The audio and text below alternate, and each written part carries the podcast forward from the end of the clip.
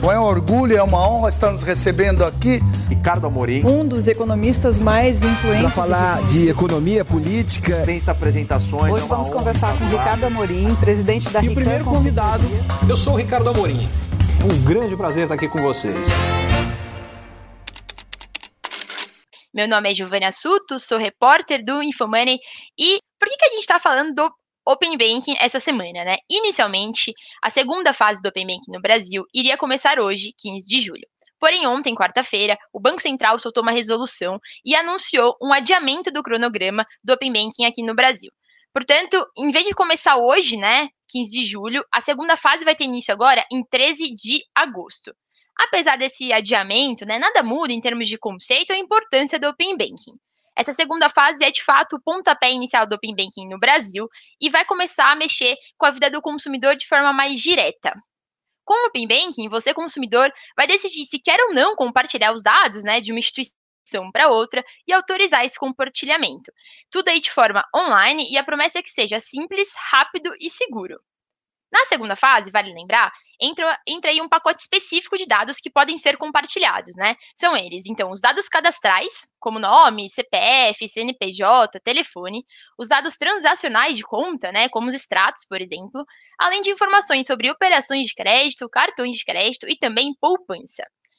A primeira fase entrou em vigor lá em fevereiro, mas ela foi mais técnica, burocrática, direcionada em mais às empresas participantes do que de fato aos consumidores. Por isso que essa segunda fase, mesmo começando agora em agosto, é tão importante. A previsão é que 2021 aí tenha quatro fases do Open Banking é, para começar, né? 2022 o calendário continua e mais fases devem entrar em vigor. Bom, eu já falei demais e agora eu vou trazer o nosso convidado do dia, o economista Ricardo Amorim, CEO da Rican Consultoria Empresarial. Seja muito bem-vindo, Ricardo. Obrigado, Giovana. É um tremendo prazer estar aqui com vocês. Legal. Bom, Ricardo, hoje é dia 15 de julho, quinta-feira, e para começar nosso bate-papo, eu acho que é muito importante a gente começar, então, já dando uma das principais respostas, né? O que, que muda, afinal, a partir de hoje? O que, que o cliente pode esperar de benefício com essa segunda fase? E, claro, pensando aí na fase 3, 4, também um pouco mais para frente. Como você muito bem colocou na, na, introdução que você fez da nossa conversa, explicando, a primeira fase do Open Bank, que foi implementada no começo desse ano, na prática, não mudou a vida dos consumidores, que é o grande objetivo do Open Bank. Hoje ele começa a mudar. Ele começa a mudar porque, à medida que os consumidores têm a possibilidade de dividir os seus dados, não só cadastrais, mas principalmente de histórico bancário, eles criam a possibilidade de que instituições onde hoje eles não têm conta possam vir a oferecer serviços financeiros para eles. E ao fazerem isso, uh, eles estão aumentando a competição pelo serviço que vai ser prestado a eles. Com mais competição, eles têm chance de terem melhores serviços a custos menores. Então, é o início de um processo onde o cliente, o consumidor, tem uma chance de sair ganhando bastante. Legal, Ricardo. E um dos desafios né, da implementação do Open Banking no Brasil é justamente as pessoas compreenderem como é que funciona, né? O que, que você diria para essas pessoas começarem a entender de fato o Open Banking? O que precisa ficar muito claro é que o Open Banking não é nenhum tipo de imposição. Ele é o contrário. Ele é uma possibilidade que está sendo aberta para os clientes das instituições financeiras. Ninguém é forçado a dividir os seus dados com absolutamente ninguém. Isso é uma opção que o cliente, que o consumidor passa a ter daqui para frente. E é por isso que ele é positivo, porque se fosse imposto não teria nada de positivo. Mas sendo uma opção, ele é altamente positivo, porque ele dá a quem quer o direito de dividir a informação que quiser, porque isso é outra história. Falar, não é uma questão, ah, ou eu divido tudo ou eu não divido nada com as outras instituições. Não, você escolhe o que dividir e com quem dividir. Isso é importante porque vamos criar uma situação concreta, real. Uh, tem um cliente que está precisando de um crédito para comprar um imóvel. Bom, ele tem uma relação com um determinado banco, uh, ele tem uma conta nesse banco há muito tempo, esse banco tem um histórico desse cliente há, digamos, 20 anos, só que só esse banco tem isso. A priori, o que ia acontecer sem o Open Banking é que, muito provavelmente, esse banco, com todas as informações do histórico de crédito dessa, desse, desse é, cliente, teria uma condição muito mais acurada de precificar corretamente o risco de crédito desse cliente e, por consequência, ofereceria uma, um, custo de financiamento baseado neste risco de crédito. Os outros bancos, sem ter o histórico de crédito do cliente, iam falar: bom, eu não sei se esse cliente é bom ou se ele é ruim. É melhor eu me proteger. Como é que eu me protejo? Cobrando um spread, ou seja, um adicional de juros maior. O resultado é que, normalmente, esses outros bancos ofereceriam crédito a um custo mais alto do que o banco com o qual o cliente tinha uh, tem negócios.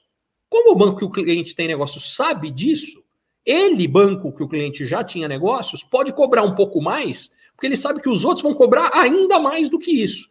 Resultado: o cliente paga mais. Agora, quando esse cliente passa a dividir essa informação que ele tem no banco A, esse histórico no banco A, passa a ser dividido com o banco B, C, D, E, o banco A fala: opa, agora é melhor eu oferecer um custo de crédito menor para esse cliente. Caso contrário, eu vou perder operação para os bancos B, C, D, E, que agora têm a mesma informação que eu tenho o resultado é que o cliente paga menos. Então, é essa é a lógica do que está por trás, e o cliente só vai fazer isso se ele falar: bom, eu tenho interesse em pegar uma operação de crédito, portanto, vou dividir meu histórico de crédito. Se eu não tenho interesse, por que, que eu vou dividir isso aqui? Não preciso dividir e não vou. E essa é a grande vantagem, essa opcionalidade que está sendo dada aos clientes. Claro, e, e esse é um dos desafios também, né? A pessoa entender o valor que o Open Banking pode trazer para ela, né? É, pô, vai ter então serviços mais baratos, né? Custos menores, entender como pode usar. Não, e, e, bem colocado, porque o desafio é: se a pessoa não entender e não usar, ela não vai ter nenhum dos benefícios. É, a única forma dela chegar a ter esses benefícios é perceber que fazendo isso, ela vai ter os benefícios. E esse é um dos desafios, que é, é, é transformar isso aqui. Diga-se de passagem, isso aqui é um processo parecido, só que eu diria com desafios maiores e com potenciais benefícios também maiores, com o que uhum. foi a implementação do Pix. É, uhum. Que nada mais é do que isso, que é falar, olha Estamos criando uma nova forma de meio de pagamento que pode vir a ser muito mais barata para a maioria das pessoas do que as formas que já existiam antes, só que ela funciona diferente, ela é nova. No começo as pessoas não sabem como é que é, elas ficam desconfiadas. Tem sempre gente que aproveita dessas mudanças para dar golpe, então é importante ficar com muita clareza com relação a isso, é com quem vai pedir essa informação de uh, compartilhamento. É outra coisa, verificar os links e verificar que os links de fato são das instituições que estão falando, porque eu tenho certeza que vai ter um monte de coisa de e-mail falcatrua que, ah, não, eu sou da instituição XYZ, que não é nada. Quando você olha no e-mail que enviou, é um outro nome, normalmente um nome desse tamanho, cheio de letra, de número, umas coisas que tem nada a ver, uh, mas com uma imagem perfeita, bonita entre aqui, coloque seus dados, que você vai ter um crédito mais barato, o que quer que seja. Então, é, o cuidado principal que as pessoas vão ter que tomar é não caiam em golpes, uh, que certamente vai ter gente tentando fazer isso. Boa, você mencionou o Pix, né? E eu acho que é isso. A principal diferença ali quando a gente fala de Pix versus Open Banking é que o valor do Pix, o benefício do Pix foi muito claro e muito rápido de, de você sentir, né? Você faz a transferência, você não vai pagar nada e ela é ainda mais rápida, né? O Open Banking, embora tenha muito potencial, é, esse processo é um pouco mais lento, né? Esse, esse, esse resultado final pode demorar um pouquinho mais para o cliente sentir ali no dia a dia mesmo. Mas não é que não, vai, não vai acontecer, né? Eu, eu acho que não só pode, como ele vai demorar mais, a, a diferença é que ele tem o potencial de ser muito maior ainda o benefício. Então, o que, eu, que eu, o que eu diria é é, para fazer uma comparação rápida, é o, o, o, Pix é aquela coisa que, talvez se a gente comparar, é o Pix é o chocolate. Você olha para ele, sabe que se comer, vai ser gostoso na hora, tá bacana, legal. O Open Banking tá mais com cara de fazer ginástica. É, você fala, puxa vida, dá trabalho, é mais complicado, não tô sabendo. Agora, quando você olha um ano depois e, pô, tá indo para a praia e tá, tá feliz e contente, ainda é mais gostoso do que aquele chocolate que você comeu ali na hora. Mas é isso, eu acho que talvez Legal. seja para os dois. Boa. É, você já comentou um pouco desse, desse próximo ponto, né? Que é a segurança. Um dos receios que as pessoas têm. É, muita gente ainda está tá tentando entender, né? O que, que vai ser o Open Banking. E a segurança é um ponto que acaba pegando todo mundo aí, deixa um pé atrás. Eu queria que você fizesse uma avaliação assim, né? O, o, Open Banking, ele é seguro de fato, né? E depois eu queria que você desse algumas dicas assim de como as pessoas podem se preparar, porque foi isso que a gente estava comentando, né? Se a pessoa também não souber aproveitar esses benefícios do Open Banking, pode ser que esse valor, esses benefícios demorem aí para aparecer de fato na vida dela, né? Bom, vamos lá. Então, primeiro ponto: o Open Banking é absolutamente seguro, mas isso não significa que no início da sua implementação não possam acontecer erros, é possível que aconteçam.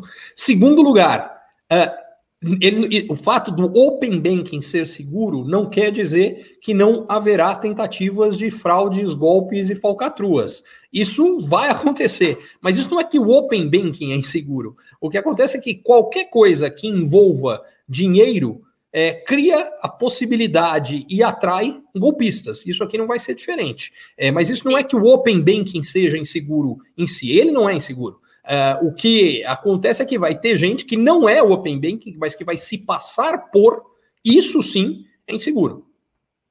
Legal. Bom, e aí você também tocou nesse outro ponto, que é a questão da privacidade dos dados, né? Quando, a partir do momento que mais dados vão começar a circular, né?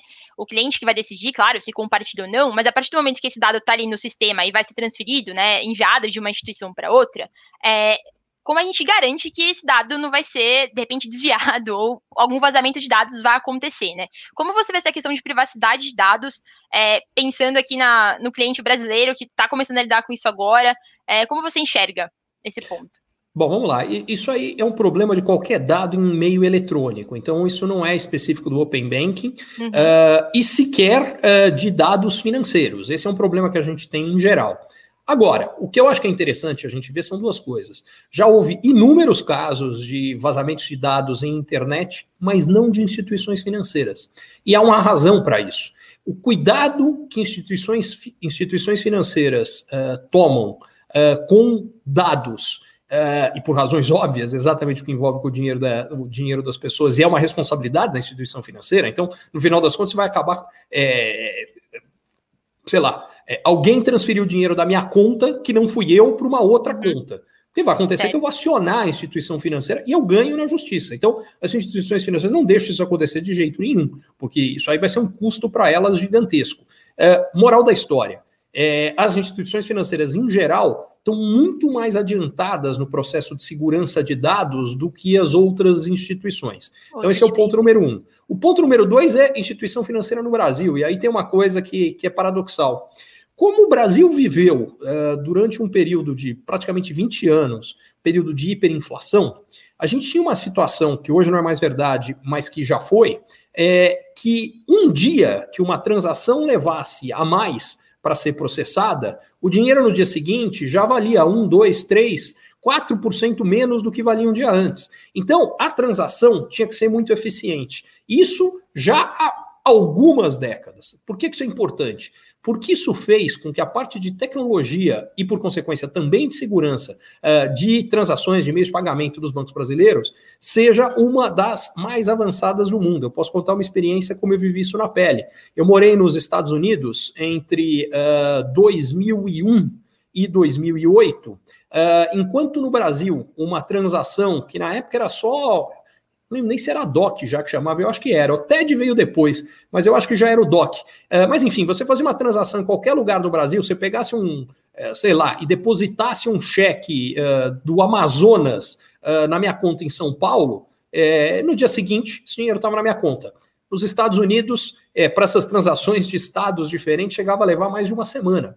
Nos Estados Unidos. Tá? É, então, isso aqui é para dizer o seguinte: o processo de desenvolvimento tecnológico e, por consequência, todo o processo de segurança associado a toda a parte de transações digitais dos bancos brasileiros é super avançado. Então, por isto tudo, uh, que eu acredito que a questão de segurança associada especificamente à segurança desses dados é grande, porque as, as, as uh, instituições financeiras estão acostumadas com isso. Agora. Qual é uma das dos riscos associados nesse processo e que está associado também ao que é um dos benefícios que tem? Uma das coisas que muda com o Open Banking é o que, que a gente tem hoje. Você tem o cliente e ele tem uma conta no banco A, eventualmente no, no banco A, no é. banco B e no banco C. Agora, não apenas a informação do cliente no banco A pode ser dividida com o banco B, com o banco C, mas ela pode ser dividida com uma outra, com uma terceira parte, com uma fintech, com uma, uh, com uma uh, outra empresa que cuida de uma parte exclusivamente de consolidar todos esses dados e que não necessariamente já tenha a mesma experiência ou o mesmo padrão de segurança que as instituições financeiras. Só que, pelo Open Banking, ela está sujeita a mesma responsabilidade legal. Então, uh, o que eu diria é que uma das coisas que a gente vai testar na prática é se essa nova camada de instituições que está entrando e está tá sendo agregada ao sistema, que por um lado vai melhorar demais a, a eficiência do sistema. Então, por exemplo, pensando do ponto de vista do cliente. Quer dizer, uma coisa é ele tem investimento em algumas instituições e ele olha separado cada uma desses investimentos. Outra coisa é, através do Open Banking, ele fala: não, vou dividir a minha informação uh, com esse outro provedor, onde eu junto todas as minhas contas, eu consigo saber onde está toda a minha posição financeira. É muito melhor. Isso vale não só para investimentos, mas vale para transações, vale para crédito, vale para tudo. Então, uhum. para o cliente, fica muito melhor. Agora, a gente precisa ter certeza que quem está consolidando todas essas informações vai cuidar com a mesma capacidade que as instituições cuidaram até hoje. Né? Claro, é importante também ressaltar, pessoal, que a estrutura de governança que o Banco Central propôs aqui para o Brasil. Então, o Banco Central é o grande fiscalizador das instituições participantes que precisam ser reguladas para estarem no Open Banking e estarem ali compartilhando os dados das pessoas. Então, a expectativa é de que seja seguro também por essa estrutura de governança bastante Exatamente. robusta é que vai estar tá funcionando, né, Ricardo?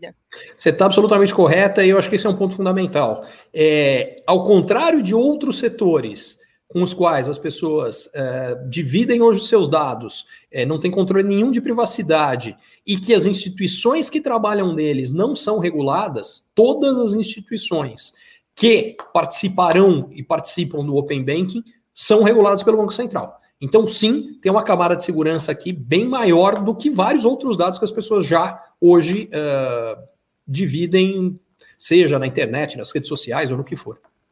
Perfeito. Pessoal, antes da gente continuar, eu quero deixar um recado para vocês que eu já falei, mas eu vou ressaltar aqui de novo, porque no último sábado a gente publicou aí uma matéria especial chamada Big Bank. É, essa matéria ficou super completa e traz uma abordagem de vários aspectos do Open Banking aqui no Brasil. Então, se você quer aí aprofundar seu conhecimento e saber mais sobre, sobre o Open Banking, não deixe de é, ler a matéria e conferir tudo. Aí a carinha aí, o Fabão colocou pra gente, obrigada, Fabão, é a carinha aí dela, ó, como ficou. Tá bem legal a matéria, pessoal. Eu vou deixar o link dela aqui na descrição do vídeo, então não deixem de ler lá depois, combinado? Giovana, Bom, posso fazer um comentário aí da matéria? Claro, claro. Primeiro, achei a matéria muito bacana, mas eu adorei particularmente a imagem que vocês criaram, a imagem do Big Bang como o Big Bang dos, do, do, sistema financeiro brasileiro. Por é que, que, eu adorei? Por vários fatores. Primeiro, porque de fato isso aqui abre espaço para algo completamente novo. Mas o que eu acho mais legal é como é paradoxal, né? Porque o uhum. título Big Bang, para trazer essa ideia do Big Bang, Big Bang dos bancos, mas ele é o contrário do Big Bang. Porque o que, que a gente tem hoje? A gente tem cinco Big Banks, cinco uhum. mega instituições financeiras que controlam 85% dos negócios bancários no Brasil. E, por consequência, como em qualquer é, setor que você tem é, poucas instituições que têm um, um, poder muito grande, eles definem preço e, por consequência, acabam cobrando muito em geral dos clientes. É, o que o, o, o, Big Bang aqui, o Big Bang dos bancos vai fazer é o contrário, é acabar com essa situação de oligopólio de poucas instituições e, por consequência, por essa explosão, quer dizer, estava tudo concentrado explode. E quando você começa a separar e começa a ter muito mais gente, os clientes é que passam, de novo, a ter acesso a melhores serviços, melhores produtos e custos mais baixos. Com certeza, os clientes que potencialmente aí saem ganhando, né? E você Sim. já trouxe à tona aí nosso tema da próxima pergunta, porque eu ia perguntar justamente isso, né? Hoje o Open Banking aí vem para mudar um pouco o nível de concorrência que a gente tem. Hoje o Brasil tem um mercado financeiro bastante concentrado, e a ideia é que o Open Banking, então, mexa com essa dinâmica do setor financeiro. Afinal, é isso, né? Mais instituições vão ter dados, podem ter dados, né? Claro, se o cliente quiser, que antes não tinham o acesso. Então, Ricardo, qual que é o nível dessa transformação de mercado quando a gente pensa em concorrência, né? O que a gente pode esperar de mudança é, nesse ringue é, do setor financeiro? Eu tenho certeza que, que a mudança, em primeiro lugar, vai na direção certa, que é menos concentração e, portanto, ela é positiva para os clientes, ela significa mais competição. O que resta a gente saber é exatamente qual o tamanho desse impacto. E isso a gente ainda não sabe, e não tem como saber, porque é bom entender que uh, as grandes instituições que a gente mencionou, elas também fazem parte do processo do, do, do Open Bank dos dois lados. Então, o que, que significa isso? Por um lado, cada uma dessas instituições vai ser obrigada a dividir os dados históricos que tem, se o cliente quiser, com outras. Por outro, elas vão ter acesso aos dados dos que hoje não são clientes delas e que vão poder também. Então, mesmo entre as grandes instituições, nada significa ou impede que elas não estejam entre as instituições que são fortalecidas com o Big Bang, com o Big Bank, com esse Big Bang dos bancos, com o Open Banking. desde que elas sejam capazes nesse processo de oferecer para quem está dividindo os dados com elas algo que faça sentido para esse cliente. Então, é, eu acredito sim que vai haver uma desconcentração. Acredito que novos players vão surgir, que alguns players hoje pequenos vão ter condição de crescer e crescer muito. Uh, eu acho que vai dar uma grande chacoalhada. Mas saber exatamente qual é o resultado da chacoalhada, ninguém sabe. Que eu acho que é mais ou menos quando aconteceu o Big Bang, aquilo explodiu. O que, que vai acontecer? Ninguém sabe. No final das contas, se formaram galáxias, cada galáxia tinha o seu sistema, cada sistema tinha um bando de planeta e por aí vai. Agora, uhum. eu não sei se a zero de jogo nem aconteceu o Big Bang ainda, vai acontecer se era muito claro que era nisso que ia dar. Aí a gente tem que perguntar para o pessoal que entende mais de astrofísica do que eu. Só o tempo dirá, né? E, e, e, aí, assim, um ponto importante, né? Justamente por a gente não saber é exatamente qual vai ser o, o resultado desse grande Big Bang, é, como a gente promove essa concorrência de forma saudável, né? Porque se hoje o mercado é concentrado, como garantir que esse mercado não se reconcentre, se é que eu posso dizer assim, em outros pontos, né? Que não criem novos monopólios, de repente, em outras partes do setor financeiro? Olha, a primeira coisa que a gente precisa entender é que é da natureza de sistemas complexos passar por ciclos alternados de concentração e desconcentração. Aliás, eu vou pegar o Big Bang como exemplo.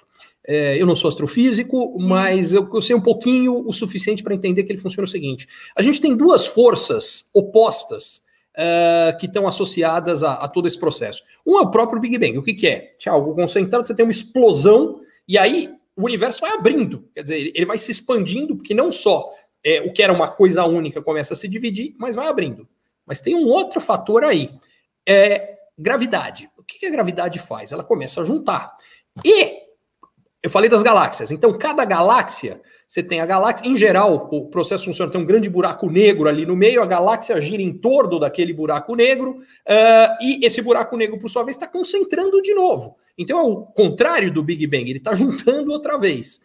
Vamos voltar agora a trazer para o mundo dos negócios. Acontece a mesma coisa. Então, o que, que significa isso? Algumas uh, situações geram vantagens de ganho de escala. Então, o que significa isso? Que instituições maiores conseguem ter uh, uma vantagem competitiva. Então, é assim, a instituição, como ela é grande, ela tem, um, digamos, um custo de produção menor, e como o custo de produção dela é menor, ela pode vender mais barato. Como ela vende mais barato, mais gente compra nela. Como mais gente compra nela, ela vai ficando cada vez maior. Então, isso leva a instituição a crescer cada vez mais e ter uma concentração cada vez maior.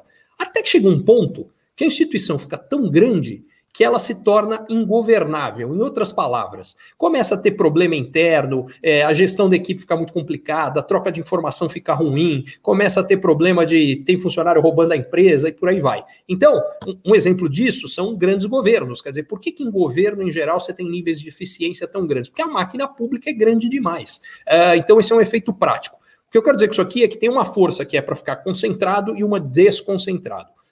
A criação do Open Banking funciona como uma destas forças que leva a criar uma desconcentração inicial. Só que essa desconcentração inicial, pegando o exemplo do que foi o Big Bang, que causou, você tinha a massa concentrada e ela explode e ela sai. Ela vai levar alguma outra coisa depois que vai gerar a concentrações em outros, talvez nichos, que eram as galáxias, no exemplo que eu coloquei antes, que vão ter outras concentrações. E aí, vai se mudar isso de novo. Então é só para deixar claro que esse efeito sanfona, concentra, desconcentra, ele é característico de sistemas complexos em geral e particularmente do sistema econômico, e não é só no Brasil, é em qualquer lugar do mundo, é assim que funciona.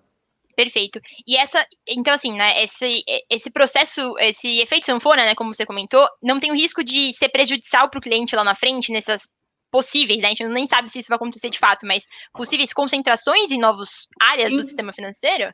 Pode ser que no futuro uh, aconteça em algumas áreas, é possível sim. Agora, primeiro, possível não quer dizer que vai acontecer. Pode ser que não aconteça. E segundo, a curto prazo, o que está acontecendo é exatamente o contrário. Então, é, colocar isso como uma razão, como algo negativo, uma preocupação com relação ao Open Bank, na minha opinião, está completamente errado. Isso é uhum. mais ou menos o equivalente a falar: olha, trazendo um outro exemplo que eu trouxe antes, de falar, ó, se você fizer mais exercício, você vai estar mais saudável daqui a algum tempo. É, pode ser que se você fizer exercício demais, você vai ter um problema, uh, sei lá, de articulação? Pode. Agora, isso não é uma razão para você não fazer exercício, é uma razão para você fazer exercício direito, que eu acho que é a mesma coisa com relação ao Open Banking. Ao longo do processo, à medida que esses riscos aparecerem, lembrando, são todas instituições regulamentadas pelo Banco Central. Cabe ao Banco Central atuar para que a gente não tenha eventuais efeitos colaterais negativos no futuro. Exatamente, até porque essa agenda de inovação, né, que o Banco Central está trazendo é justamente para fomentar essa competição, né? Então também não tem por que a gente pensar que é, deixaria o BC não fiscalizaria essa parte de novos monopólios aí potencialmente podendo se formar, né? Concordo, sem dúvida nenhuma. É, é, mas, mas, de novo, é, talvez acho que uma metáfora melhor do que eu coloquei é um tratamento. É, digamos que você tenha uma doença grave, que é o caso de, de, um, de um oligopólio que nós temos hoje, e você tem um tratamento contra isso. Você toma o tratamento. Ele pode ter eventuais efeitos colaterais futuros? Pode. Agora, eles são garantidos? Não, não são. 1% das pessoas que tomam isso têm um determinado efeito colateral. E segundo, o efeito colateral, quando acontece, ele é mais grave ou menos grave que a doença? Que é a segunda coisa para levar em consideração. No caso, como a pior coisa que pode acontecer é uma concentração parecida com a que já existe, então, assim, você está trocando uma, um, um, problema garantido pela uma possibilidade eventual de um outro problema parecido, mas menor, que seria só no nicho. Então, me parece, é, me parece um, um, uma questão de é, risco-retorno, para usar o jargão do setor financeiro, muito favorável, porque o retorno que você tem está é, claro e o risco bastante limitado. Ótimo. Ampliando um pouco aqui nosso papo, né? Essa, essa potencial transformação aí do Open Banking é, pode influenciar ou impactar a economia de forma mais macro, né? Qual é a relação aí dessa chegada do Open Banking com a economia do país, considerando que o setor financeiro como um todo é um setor importante aqui, né? Potencialmente é gigante. Vai depender, mais uma vez, do tamanho do impacto que isso vai ter uh, na melhora e no barateamento de serviços financeiros brasileiros. Em particular, é. tem um ponto que. Porque, em termos de meio de pagamento, como eu dizia, o Brasil já é eficiente há muito tempo. Em termos de transferência de recursos. Então, ah, isso pode melhorar? O Pix, por exemplo, já melhorou? Sim. Mas é uma diferença brutal? Não, ela é positiva, mas ela não é brutal. Agora, no crédito, isso pode ser. Uh, especificamente em crédito, o Brasil é uma anomalia. O que, que significa isso? Custo de crédito no Brasil é muito mais alto do que no resto do mundo, por diversas razões. Uh, desde que a taxa de juro básica, a Selic brasileira, historicamente, sempre foi muito mais alta do que no resto do mundo. Aliás, ainda é mais alta do que no resto do mundo, é só que essa diferença já caiu muito, principalmente quando a Selic estava 2%. Essa diferença ficou no nível mais baixo que ela já teve historicamente. É, além disso, é, a gente tem mais impostos sobre instituições financeiras e crédito no Brasil do que em outros lugares. Isso encarece o crédito no Brasil. Você tem um terceiro fator, que é os empréstimos compulsórios, que é a parte do dinheiro que a gente deixa no banco e que o banco, por sua vez, precisa depositar no Banco Central. E, portanto, ele não pode pegar esse dinheiro que a gente colocou no banco e emprestar para uma outra pessoa. É, isso encarece o custo do dinheiro no Brasil, porque imagina o seguinte: imagina que eu coloco o meu dinheiro no banco e que o banco vai me passar, coloco 100 reais e o banco vai me pagar 5%, que são 5 reais nisso aqui. Só que, digamos, para facilitar as contas, que o banco só pode emprestar 50 desses reais. Os outros 50 ele tem que colocar no Banco Central como depósito compulsório. Isso é uma medida de segurança do sistema. Quanto mais alto é o depósito compulsório, menor o risco de muita gente querer ir buscar o dinheiro no banco e esse dinheiro não está disponível.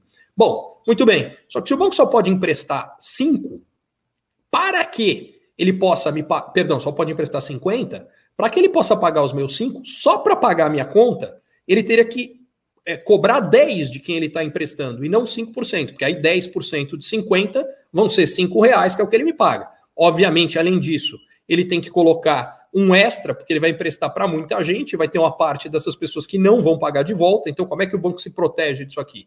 Ele coloca na taxa um extra, que é, é digamos que 90 vão pagar e 10 não vão. Só que os 90 que vão pagar vão pagar o suficiente para cobrir aqueles 10, além do lucro do próprio banco e dos impostos. Tudo isso encarece o custo de crédito. E tem uma última coisa que encarece o custo do crédito, que é o quanto o banco vai ter de lucro depende da competição. Quanto maior a competição, menor essa parte do lucro, que é uma parte das taxas. Então, o que isto aqui deve fazer, exatamente para aumentar a competição, é reduzir esta parte uh, do que é o spread bancário brasileiro no crédito. Resultado: o custo do dinheiro, que é o crédito, deve cair no Brasil. E por que, que é importante? Porque o custo do dinheiro no Brasil é altíssimo, o que limita a capacidade de empresas investirem e gerarem empregos e de consumidores poderem comprar mais, o que, aliás, faz com que outras empresas vendam mais e aí contratem mais gente, o que também gera emprego. Então, isso aqui pode ter um impacto importante do desenvolvimento do Brasil, ajudar a economia brasileira a crescer mais daqui para frente, que vai depender do aumento da competição e, por consequência, do tamanho do impacto na redução do custo do crédito. Legal. E aí, Ricardo, só para lembrar também, né, tudo isso é um processo, né? Não quer dizer que a chegada do Open Banking vai tirar o Brasil aí, vai ajudar o Brasil na retomada pós-pandemia, né? É importante lembrar também que Volta, não necessariamente volta, é uma coisa imediata, né? Volta para minha metáfora da ginástica. Se você nunca foi à academia e foi à academia no dia seguinte, no dia seguinte o máximo que você vai se sentir é dolorido. Uh, você não ficou mais forte no dia seguinte. Leva algum tempo para os impactos positivos aparecerem. Eles aparecem, a sua saúde melhora, mas não é de uma hora para outra, você está absolutamente correta. Não é que, olha, surgiu o Open Banking hoje, amanhã o Brasil é outro. Não tenho essa expectativa, não é assim que funciona. Sim, até porque toda a estrutura do Open Banking é, é, complexa, né? É fazer tudo isso funcionar, essa rede de infraestrutura tecnológica por trás funcionar, tudo com segurança, transmissão de dados ágil aí, é, é de fato um desafio. Eu acho que não é só isso, isso é um desafio, mas esse é um desafio que eu estou convencido que a gente vai ganhar. É, é, que a questão é outra, é que vencido esse desafio, você precisa ter instituições que receberam o um novo dado, a partir do novo dado, conseguiram entender, analisar e encontrar uma oportunidade, oferecer um produto, e só é possível para essa instituição fazer isso basicamente analisando uma quantidade grande de dados. Então, leva algum tempo até que as instituições que tiveram acesso possam ter uma resposta de oferta de novos produtos financeiros e serviços em condições melhores, depois de receber uma certa gama de dados. E lembra que a gente falou, vai começar uma parte muito pequena da, dos clientes podendo dividir esses dados. Então, isso leva algum tempo. Além disso, também, é, nesse processo tem o escopo de dados, né? Porque agora no, na segunda fase o escopo é pequeno também. Começa com esses dados cadastrais, transacionais, e depois vai, vai, vai, aumentando, né? A ideia é que cada fase que aconteça, mais dados possam ser compartilhados e, por consequência, potencialmente, novos serviços, novos produtos também surjam a partir desses insights que as instituições podem tirar dos dados, né? Então, ainda a gente trabalha ainda com um campo de muitas possibilidades, né? É isso mesmo. Boa. É, vamos seguir aqui para um ponto, avançar mais um pouquinho, que é essa questão é, do Open Finance. Né? O Banco Central já vem tratando o Open Banking como o Open Finance, que é uma espécie de evolução desse ecossistema, considerando que mais para frente é, vai ser possível ampliar o escopo de compartilhamento de dados referentes a seguros e investimentos. Aproveitando, o Fabão, põe para a gente aqui na tela também o resumão da fase 3 da fase 4, para a gente entender um pouquinho esse avanço, né? Se, pessoal, se na fase 2 é, a gente vai estar tá tratando aí dados transacionais e cadastrais, lá na fase 3, na fase 4, mais dados começam a ser com, compartilhados. Então, na fase 3, a gente vai ter ali os dados é, de iniciadores de pagamentos, né? Então, os iniciadores de pagamento vão começar a funcionar. É, e na fase 4, esses dados de investimento é, e seguros, previdência, começam também a entrar aí no, no jogo, né? Tudo sempre de forma gradual e escalonado até 2022.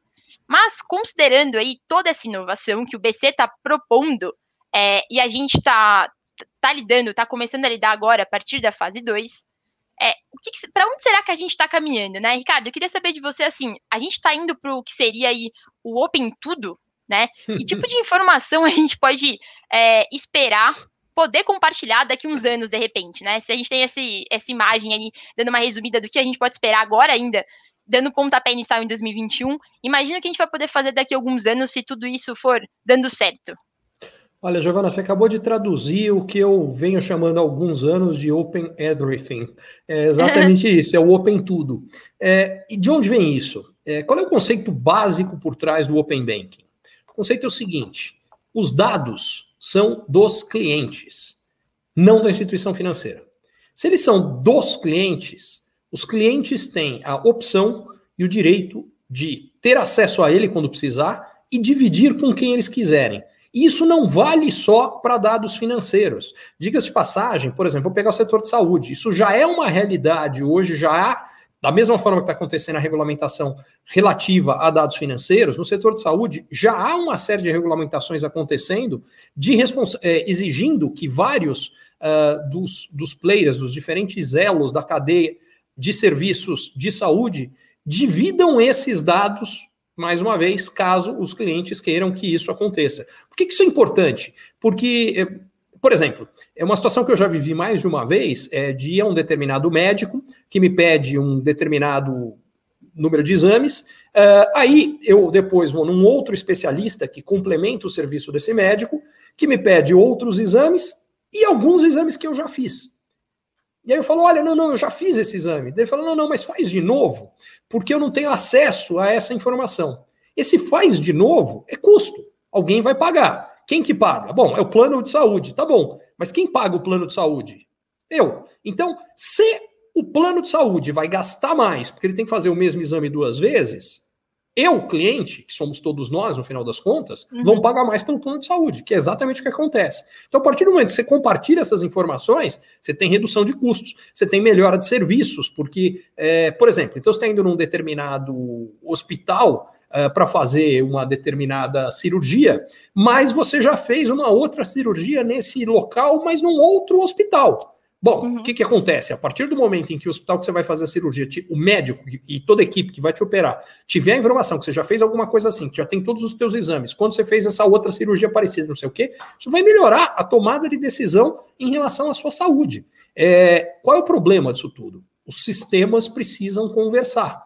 É, o mesmo desafio que a gente tem para fazer essas informações poderem migrar, no caso do Open Banking, vale igualzinho, porque eu chamaria aqui de Open Healthcare, é, que é essa uhum. saúde aberta, mas que vai dar uma melhora gigantesca. E isto vale para tudo. E vale, inclusive, no caso do setor financeiro, em relação a dados de outras instituições. Porque o que, que acontece na hora que a gente abre o Open Banking? É, a gente tem a chance para empresas não bancárias, empresas não financeiras, passarem a entrar e oferecer serviços financeiros.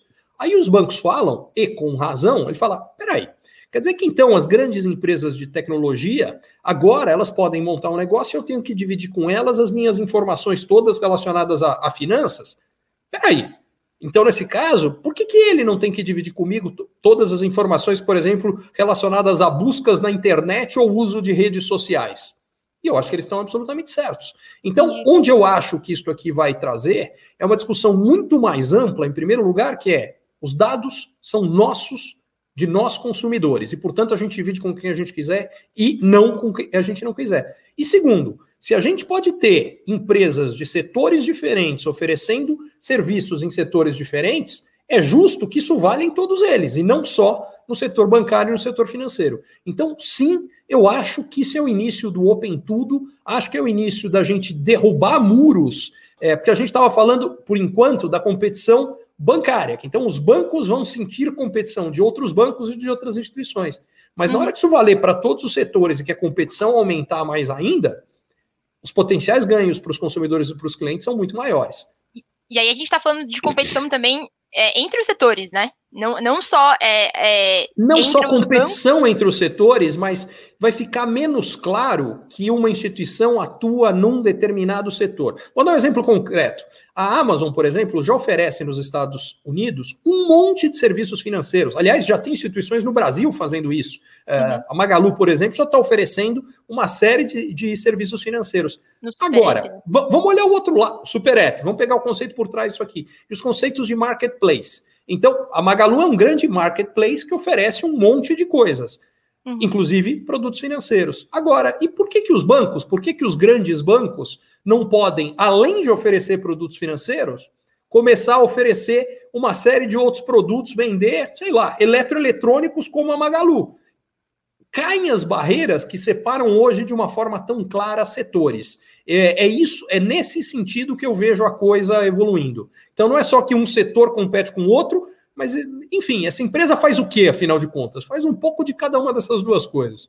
Talvez essa sensação que a gente tenha de demarcação, né? Ah, essa empresa faz tal coisa, trabalha com tal serviço, isso vá se perdendo nesse suposto mundo de open tudo, onde a, é, a demarcação de território deixa a, de, a demarcação de território deixa de acontecer. E por que, que o cliente sai ganhando nisso? Porque, de novo, se acontecer, digamos que essa competição vem dos dois lados, então vai ter mais gente competindo nos serviços financeiros e mais gente competindo no, no marketplace de produtos. De novo, bom para o cliente que tenha mais gente competindo. E todo mundo querendo captar esse cliente, né? É exatamente isso. E a ideia também é isso, né? Que o Open Banking, a gente tem essa pelo Pix ter sido muito recente, acho que ainda tem muito essa sensação de Open Banking produto, mas na verdade Open Banking é um conceito que daqui uns anos a gente nem vai mais pensar nele quando a gente estiver no ambiente Open Banking operando, né? Exatamente, vai ser a realidade como a realidade de hoje, como é que ela chama? Ela nem chama, a gente nem se preocupa com isso, ela é como é. E vai ser exatamente a mesma coisa com o Open Banking, com um detalhe adicional, tá? É, isso aqui, eu acho que esse é outra coisa muito importante para todo mundo que está tá vendo a gente. Dados são o novo ouro. O que isso aqui significa é que esse mundo de open tudo, a capacidade de trabalhar com dados vai ser grande diferencial de empresas em todos os setores, uh, e isto, por sua vez, eu acho que é a grande revolução que está começando aqui, uh, a revolução que a gente viu de internet lá atrás, depois internet móvel com celulares, eu acho que a próxima que vem relacionada a isso tem a ver com dados, inclusive a conexão de dados com inteligência artificial no uso dos dados, o fato que você tem o 5G e aí você começa a ter geração de dados, que é toda a parte do IoT, que é, que é a internet das coisas, que são é, produtos conectados e gerando dados no meio desse processo, uhum. uh, e ainda por cima a capacidade maior de processamento, inclusive quando daqui a pouco computação quântica chega aí. O que eu quero dizer com isso tudo, gente, é: se vocês acham que o Open Banking sozinho está mudando muito as coisas, ainda não viram nada. Outra coisa que eu costumo dizer é o seguinte: o pessoal fala, não, não, tem o pré-pandemia, a pandemia e o novo normal depois da pandemia. Quando falam novo normal, as pessoas falam, puxa, vai ficar tranquilo, estável de novo. Esquece, não fica estável nunca mais. A gente está vivendo o que eu chamo da era da grande aceleração das transformações.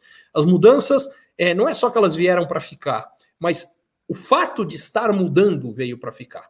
Então a gente vai estar tá em transformações e transformações gigantescas, o que significa o seguinte: o que nós temos que fazer em relação a isso? Capacidade de aprender, de se reinventar, de entender as consequências das mudanças, ver quais são as oportunidades e riscos que elas trazem e se posicionar em relação a isso é o que vai basicamente definir sucesso em carreira, qualidade de vida de todos nós daqui para frente. Excelente. Pessoal, infelizmente nosso tempo chegou ao fim. Eu quero agradecer aí ao Ricardo Amorim pela participação, pela presença. Ricardo, muito obrigado. Muito obrigado e foi um prazer é, fazer esse bate-papo. Prazer foi todo meu. Espero que o pessoal que esteja assistindo aqui tenha se divertido tanto quanto eu aqui no nosso bate-papo.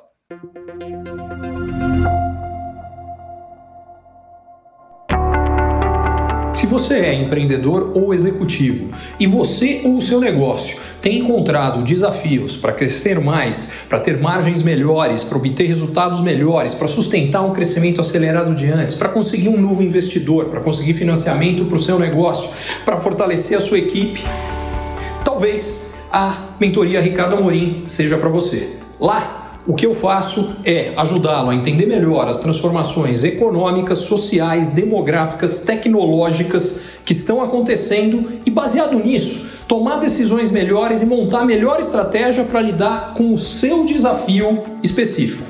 Vale a pena você conhecer.